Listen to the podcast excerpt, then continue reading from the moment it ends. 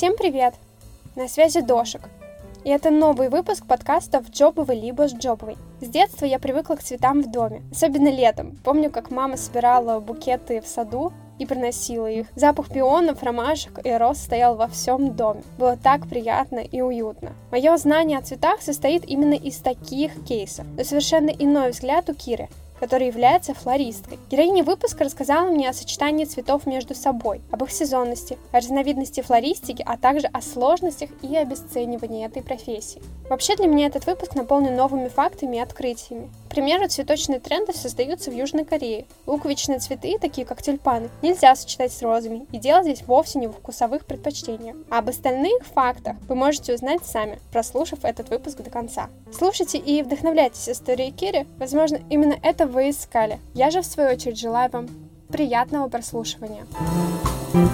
Сфера, о которой сегодня пойдет речь, с одной стороны, в какой-то степени романтична, потому что цветы в основном покупают там для красоты или для подарка, но в то же время она требует определенного уровня знаний, поскольку цветы требуют уход, и определяется он в зависимости от вида, типа растений и достаточно много других факторов. Поэтому расскажи, почему ты решила работать с цветами? Ой, я думаю, что основная моя мысль сейчас это сделать цветы более будничными, наоборот, в хорошем смысле, чтобы люди не думали, что цветы — это только по какому-то поводу, на день рождения, на свидание, там, я не знаю, на какой-либо другой праздник, что цветы просто сопровождали нас всю жизнь, и чтобы они продолжали нас сопровождать, несмотря ни на что. А изначально, я думаю, что я к ним вообще пришла просто от любви к природе, и это как будто бы то, чем я могу создавать природу а, в домах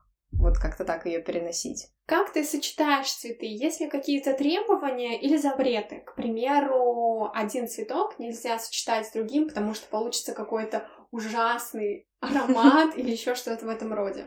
Э, ну, вообще, всем этим правилам обучают на курсах флористики, школах флористики, или, как в моем случае, у меня не было возможностей финансовых пойти на такое обучение, поэтому я просто пошла без опыта туда, куда брали, и вот меня там обучали, собственно, флористки, которые уже работали в этом месте. Да, несколько таких правил есть, но это ты конкретно говоришь про сочетание каких-то цветов с точки зрения их безопасного сочетания друг с другом, типа запах там и стойкость. Такое есть, это в основном история с луковичными, из-за что они выделяют э, из стебля такую, как ядовитую слизь. Их э, не рекомендуется ставить с другими цветами, потому что они их просто убивают, когда в воду выделяют всю вот эту вот слизняковую историю. А так есть еще всякие законы типа колористики, композиции. Это тоже что как с чем сочетается, и да, не все смотрится классно, но это уже скорее, мне кажется, больше вкусовщина.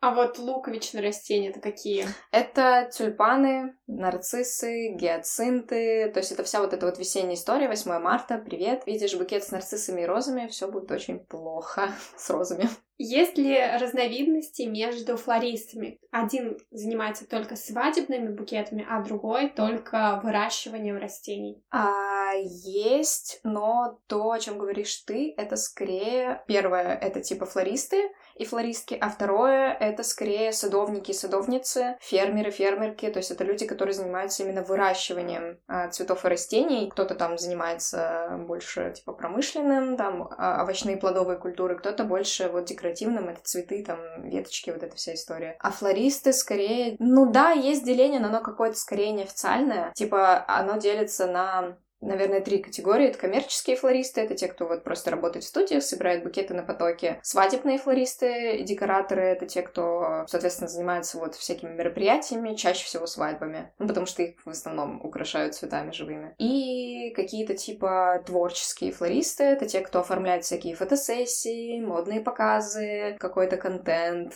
визуальный, там, в соцсети или там на выставке какие-то. Ну, короче, вот такая именно творческая стезя. А где в основном работают работают флористы? То есть это цветочные магазины? Ну, в основном, да. Я думаю, что по большому счету а, именно в нашей стране. За рубежом они еще работают очень активно вот на всяких мероприятиях. То есть если происходит какое-то мероприятие, крупное, не крупное, обычно флористы там в том или ином масштабе присутствуют, потому что хочется его украсить именно цветами. За какой срок ты обычно заказываешь цветы? Потому что, понятное дело, что зимой и осенью, и в начале весны цветы не растут в России. И как бы это понятное дело, откуда заказываешь из других стран. Какой нужен срок? А, вообще, а, у меня есть менеджеры, и менеджерки на цветочных базах, и как эта логистика работает. Они а, заказывают цветы к себе на базу и с аукционов в Голландии, в Израиле, в Эквадоре, в Кении. Очень много еще до сих пор везется из Краснодара, потому что там все еще тепло, и даже зимой плюс-минус будет тепло. И я это уже как бы вторая точка, которая их получает. То есть сначала получает оптовая база, потом получаю я. Я выбираю из ассортимента этой оптовой базы и получаю цветы. В целом это поставки где-то 2-3 три раза в неделю. Если какой-то крупный предзаказ или нужны какие-то прям особые цветы, то обычно нужно заказывать за две недели. А перед праздниками вообще желательно за месяц или даже больше, чтобы приехало все то, что ты хочешь. А что обычно делается с цветами, которые завяли?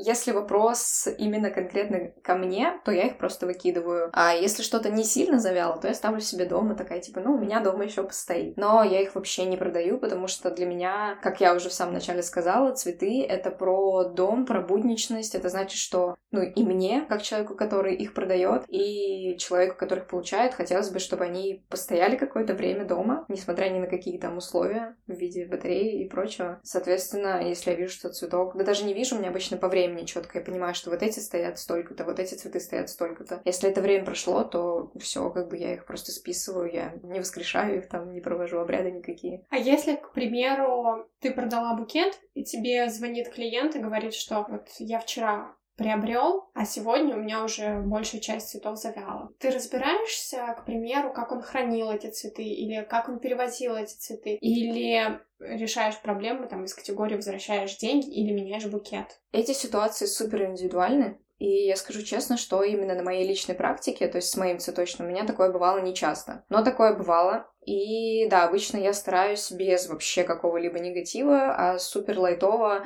у человека выяснить, какие были условия, потому что, условно, если букет перевернулся там где-то в процессе и облился водой, то я считаю, что моей вины в этом нет. Плюс я сопровождаю все свои букеты памяткой по уходу, и там очень подробно написано, как за ним ухаживать впоследствии, когда ты его получаешь или когда ты его даришь человеку. Поэтому я все это выясняю, а если я понимаю, что букет прошел все стадии вот этой обработки после того, как его получили, и все было супер окей, значит, скорее всего, что-то было не так с цветами. Я тоже, к сожалению, не в 100% случаев могу это предугадать, так как, я говорю, не я их вырастила у себя на балконе и продала. Тогда, да, а, я возвращаю а, денежные средства. Но если я понимаю, что условной вины моей никакой нет, то я просто объясняю человеку, что произошло. И, как правило, все реагируют супер позитивно. Ну, как бы, да, условно, да, я прокинул букет, а чего я ждал. Есть ли какая-то мода на цветы? К примеру, в этом сезоне популярны орхидеи. И если да, то кто устанавливает эту моду?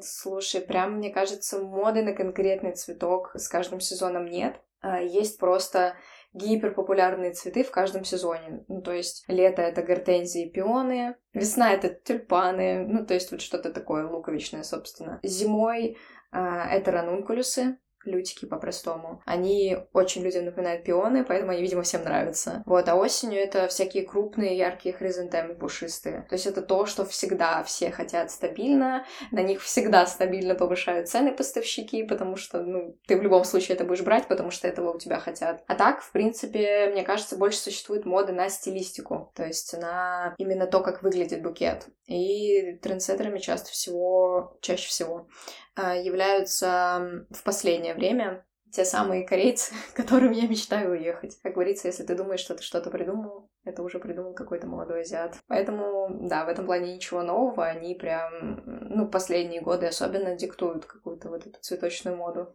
Вот это прям супер неожиданно, на самом деле. Я не думала, что моду устанавливают корейцы. А вот, вот так.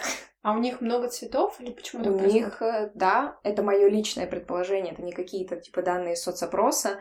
Первая страна по, так скажем, закупу и потреблению цветов это Корея, потом идет Россия, потом идет э, США и дальше какие-то там страны Европы. И они прям у них там такое количество цветочных, и они все гипер крутые. И я просто смотрю там иногда... Я на очень большое количество подписана этих цветочных. Я иногда просто смотрю их адреса, и они, знаешь, там типа с разницей в одну дверь в одном доме. Я такая, как вы это делаете? Как вы существуете в этой конкуренции? Я как-то проходила тест на профориентацию и указывала, что там, я хочу минимальное общение с людьми, никакой коммуникации и так далее. И, наверное, будет сюрпризом, но результатом стала профессия флориста. Действительно ли эта сфера содержит в себе минимальное количество коммуникаций. Вообще нет, вообще нет. Единственное, что я могу предположить, это какой-нибудь ночной флорист или флористка типа на оптовой базе, что ты там вообще ни с кем практически не коммуницируешь, кроме самих цветов. Но в остальном это капец какая мощная коммуникация. Даже у меня, у меня студия существует помимо мастер-классов в онлайн-формате, то есть это заказы из соцсетей, но я просто бесконечно переписываюсь с людьми, и эта переписка или общение по телефону телефона отнимает не меньше этих эмоциональных и умственных ресурсов, нежели живое общение. Поэтому я вообще не понимаю, что за тест такой. И как, почему, даже обидно немного. Мне кажется, флористика входит, наверное, в ту сферу, которую считают легкой, из категории, что, ну, что там делать? Взял, собрал цветочки, там увидел, вот и твоя работа. Но я понимаю, что это тоже определенный труд. Поэтому расскажи, действительно ли это так легко, как кажется? Это вообще не легко. Во-первых, это работа, которая отнимает у тебя очень много физических сил. Это работа при достаточно низких температурах, потому что ты очень часто тусуешь в холодильнике. Там цветы стоят при плюс 4-5 градусах. И как бы ладно еще, когда ты работаешь зимой в свитере, например, то летом ты заходишь туда в сарафане такая, м-м, класс, комфорт. Это постоянно какие-то тяжелые коробки, которые ты таскаешь. Дай бог, если ты работаешь в какой-то студии, и у тебя есть там помощники, помощницы, которые могут это сделать за тебя, но у меня, например, такой возможности нет, поэтому все я это таскаю постоянно сама. Коробки гигантские, цветы тяжелые, они как бы не невесомые от слова совсем. Вот, это постоянные горы этого цветочного мусора, который тоже нужно собрать, вынести. Там по пять пакетов после поставки. Постоянный контакт с водой. Тоже этот момент, что руки сохнут. Ты постоянно носишь эти баки, ведра, вазы. Постоянно разбиваются вазы, особенно если ты в перчатках, и они намокли, вазы скользят. Все это разбивается, руки порезаны. Ну, в общем, такие приколы. Плюс это работа с острыми предметами, секаторы, ножи. Это все тоже иногда падает. У меня как-то секатор вонзился в март Мартинс. Я такая, что ж, хорошо, что сегодня я не в сандалиях. Ну, в общем, такая история драматичная. Плюс это эмоциональный труд, то есть это либо живое общение с людьми, либо онлайн-общение, как у меня, которое тоже отнимает огромное количество времени и сил. Ну, и сами букеты. То есть это не так, что ты просто достаешь из вазы цветы, перевязываешь их и такая, вот ваш букет, он родился сам по себе. Типа, это умственный труд, ты продумываешь, что как будет выглядеть твой букет. А, либо это эмоциональный труд, потому что ты не продумываешь, но ты вкладываешь вдохновение, и ты в каком-то таком творческом экстазе его собираешь, и потом ты просто сидишь, смотришь какое-то время в одну точку, потому что перезагружаешься. И сама техника сборки букета, она тоже довольно непростая. Я на мастер-классах ее объясняю, люди первое время такие, э, что, как это работает, как это держится. И сам букет, он очень часто большой, тяжелый, рука устает. Особенно, когда это букеты там от 10 тысяч, это просто гигантские махины, которые ты держишь одной рукой, а другой его как бы собираешь, накладываешь в руку. Так что это типа супер тяжело. Потом это сезонность, праздники. В праздники как бы это вообще классический mental breakdown всегда происходит. Ты просто забиваешься в какой-то угол и просто сидишь там плачешь, потому что Иногда ты просто не понимаешь, как можно выполнить то количество работы, которую тебе предлагают. У меня была один раз ситуация на 8 марта, ко мне просто подошли. Я была не одна, у нас там было 10 флористов. И к нам просто подходят и говорят, что нам, типа, каким-то образом за сутки нужно собрать тысячу букетов. И я такая, стоп, что? Каждому человеку нужно собрать за сутки 100 букетов. И прикол был в том, что это не были букеты, типа, связать три тюльпана. Это были средние, там на 3 500-5 тысяч букеты составные, это как бы гораздо сложнее. Все их надо еще потом упаковать, поставить на воду, пометить, куда что доставляется. И я такая просто, ну что ж, бахнем кофейку и приступим. Ну, то есть там вот такие вот бывают моменты, и довольно часто. Вот, потому что праздников много, всех надо поздравить. Поэтому, да, это вообще нелегкая работа, и это не так, что ты просто бегаешь по полю, собираешь цветочки и кайфуешь от жизни.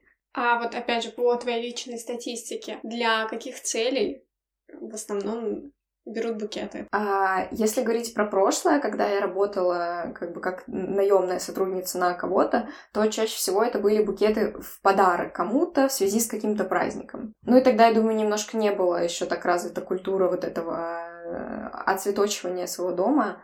Сейчас, вот как бы же в моей личной практике, моей как бы цветочной студии, чаще всего у меня заказывают букеты люди сами себе домой, просто чтобы вот у них были цветы, типа, да, мне нравится, я хочу, чтобы у меня стоял букет дома. То есть это какая-то цветочная подписка или просто букет, там, человеку захотелось вот я вот хочу, чтобы у меня дома был большой букет там в ближайшую неделю. Вот мне так хочется просто себя любимого или любимую порадовать. Вот. И это очень круто, на самом деле. Мне кажется, что у меня получается продвигать вот, вот эту вот цветочную рутину в сознании людей, потому что они как-то начинают переосмыслять причины, по которым можно подарить цветы кому-то или себе. Прикольно цветочная подписка. Да. Это прям вау.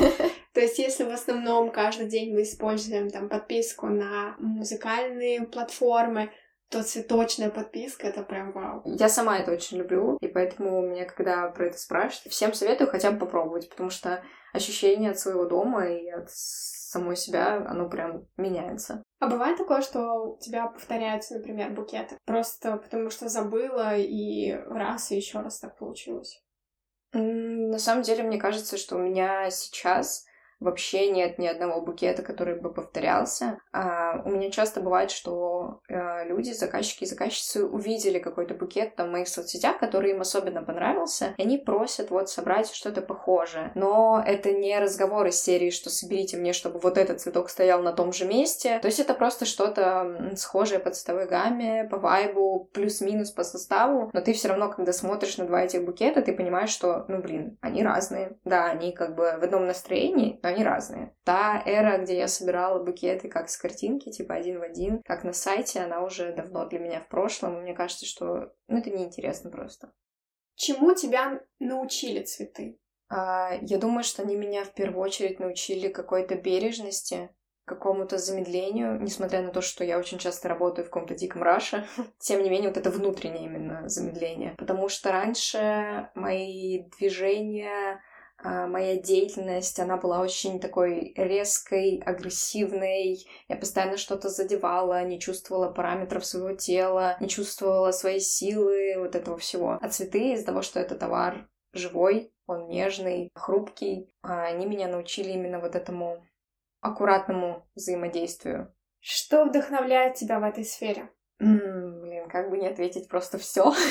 Но я думаю, что в первую очередь меня вдохновляет вот эта мимолетность момента, то есть это желание запечатлеть красоту окружающего мира, запечатлеть то, что тебя вдохновило. Я очень часто не осознаю, как я собираю букет, вдохновившись чем-то, а потом условно там перебираю какую-нибудь свою ленту в галерее. Такая, о, блин, кажется, я собрала букет, похожий на закат в августе. Черт. То есть я даже не думаю об этом, это как-то автоматически происходит. Что раздражает тебя в этой сфере? Это моя, наверное, больше личная боль. Меня раздражает то, что цветы обрабатываются большим количеством всяких химикатов. Этого, к сожалению, никак не избежать, ну, потому что они едут издалека, и нужно, чтобы они добрались в хорошем состоянии. И мне очень тяжело работать в перчатках, потому что я... Это вот, собственно, про аккуратность, про нежность взаимодействия. Я не чувствую цветок в перчатках. Ну, точнее, не то, что не чувствую, очень плохо его ощущаю, не чувствую букет, габариты его, вот это все прочее. Мне прям вот эта вот тактильность с цветком, она очень важна. Вот поэтому я очень часто работаю без перчаток, и мне это выходит боком, потому что у меня проблемная кожа, у меня дерматит атопический. И все это, конечно, под воздействием химикатов, которыми обработаны цветы, жестко ухудшается, и меня вот это прям напрягает. То, что я постоянно должна думать о том, что, блин, кажется, сегодня нужно работать в перчатках. Ну, тяжелые коробки таскать тоже, да. А, цветы доставляются. О, да, да, да. Они доставляются в огромных коробках, и эти коробки иногда по ощущениям весят больше, чем я. Это вот из серии, когда у тебя на одном плече это коробка, в другой руке ключи, в третьей несуществующей руке у тебя еще собака или еще что-нибудь, сумка, там, я не знаю, короче, вот это все сочетание, конечно, выматывает именно физически. Что ты можешь сказать начинающим флористам? Мне кажется, я хотела бы им сказать, что не бойтесь пробовать, потому что меня обучали. А флористы и флористки старой школы — это люди, которые меня очень жестко косили, люди, которые говорили мне, что да я не могу стать флористом из-за размера моей руки, условно. Я такая, мне пофиг, я все равно попробую. И вот это вот мне пофиг, я все равно попробую, очень жестко выстрелила в какой-то момент. Я поняла, что не зря, не зря шла я наперекор словам этих людей. Хочется как бы посоветовать им выходить за рамки и за рамки своего страха в том числе. А ты сказала про руку. Типа, меня обучали люди, которые считали, что хороший флорист — это который может собрать там, типа, 300 роз в один букет. И, естественно, для меня это было сложно, потому что 300 роз — это как бы диаметр размером с мою голову, ножки букета. Конечно, он не помещается в одну мою руку, и даже в две помещается с трудом, поэтому я собираю это все там на столе, например. И вот меня там постоянно гасили, говорили, что «Да боже, ты даже не можешь удержать этот букет в одной руке». И меня обучал здоровый дядька, 2 метра ростом, у которого рука типа как пол моего тела. Ну, как бы, извините, не все мы такие, но это не значит, что не все могут стать флористами. И я думаю, что на этом мы можем завершать наш такой разговор. Спасибо тебе, что рассказала свою историю, историю своей прекрасной профессии. И я надеюсь, что этот рассказ понравился не только мне, а всем слушателям, которые обязательно дослушали до конца. Если вы еще не подписались по каким-то причинам, то не забудьте это сделать. Обязательно расскажите про этот выпуск всем своим друзьям, близким и знакомым. Всем еще раз спасибо и пока!